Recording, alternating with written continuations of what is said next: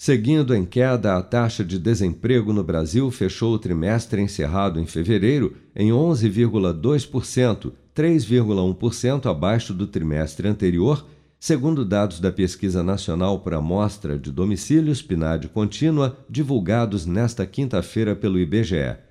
De acordo com o levantamento, o total de profissionais informais, que abrangem os trabalhadores sem carteira assinada, o empregador e trabalhador por conta própria sem CNPJ e o trabalhador familiar auxiliar, também caiu de 38,6 para 38,3 milhões entre novembro e fevereiro, com a taxa de informalidade recuando de 40,6 para 40,2% no período.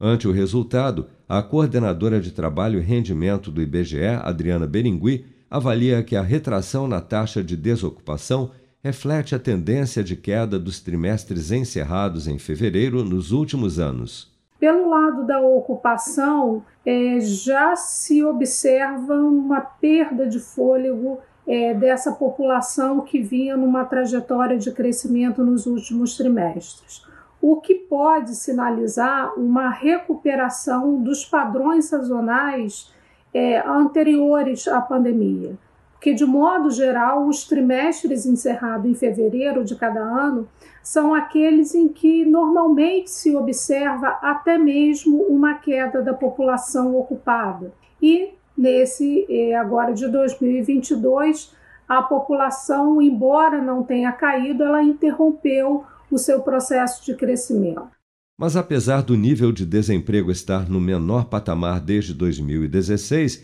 o índice ainda representa que 12 milhões de brasileiros estavam à procura de um trabalho formal com carteira assinada no final de fevereiro, enquanto o número de pessoas fora da força de trabalho avançou 0,7% no período, elevando para 65,3 milhões o total de trabalhadores nesta condição. Ainda segundo o IBGE, o rendimento médio do trabalhador permaneceu estável em R$ 2.511 no período, menor nível já registrado em um trimestre encerrado em fevereiro em toda a série histórica da pesquisa iniciada em 2012.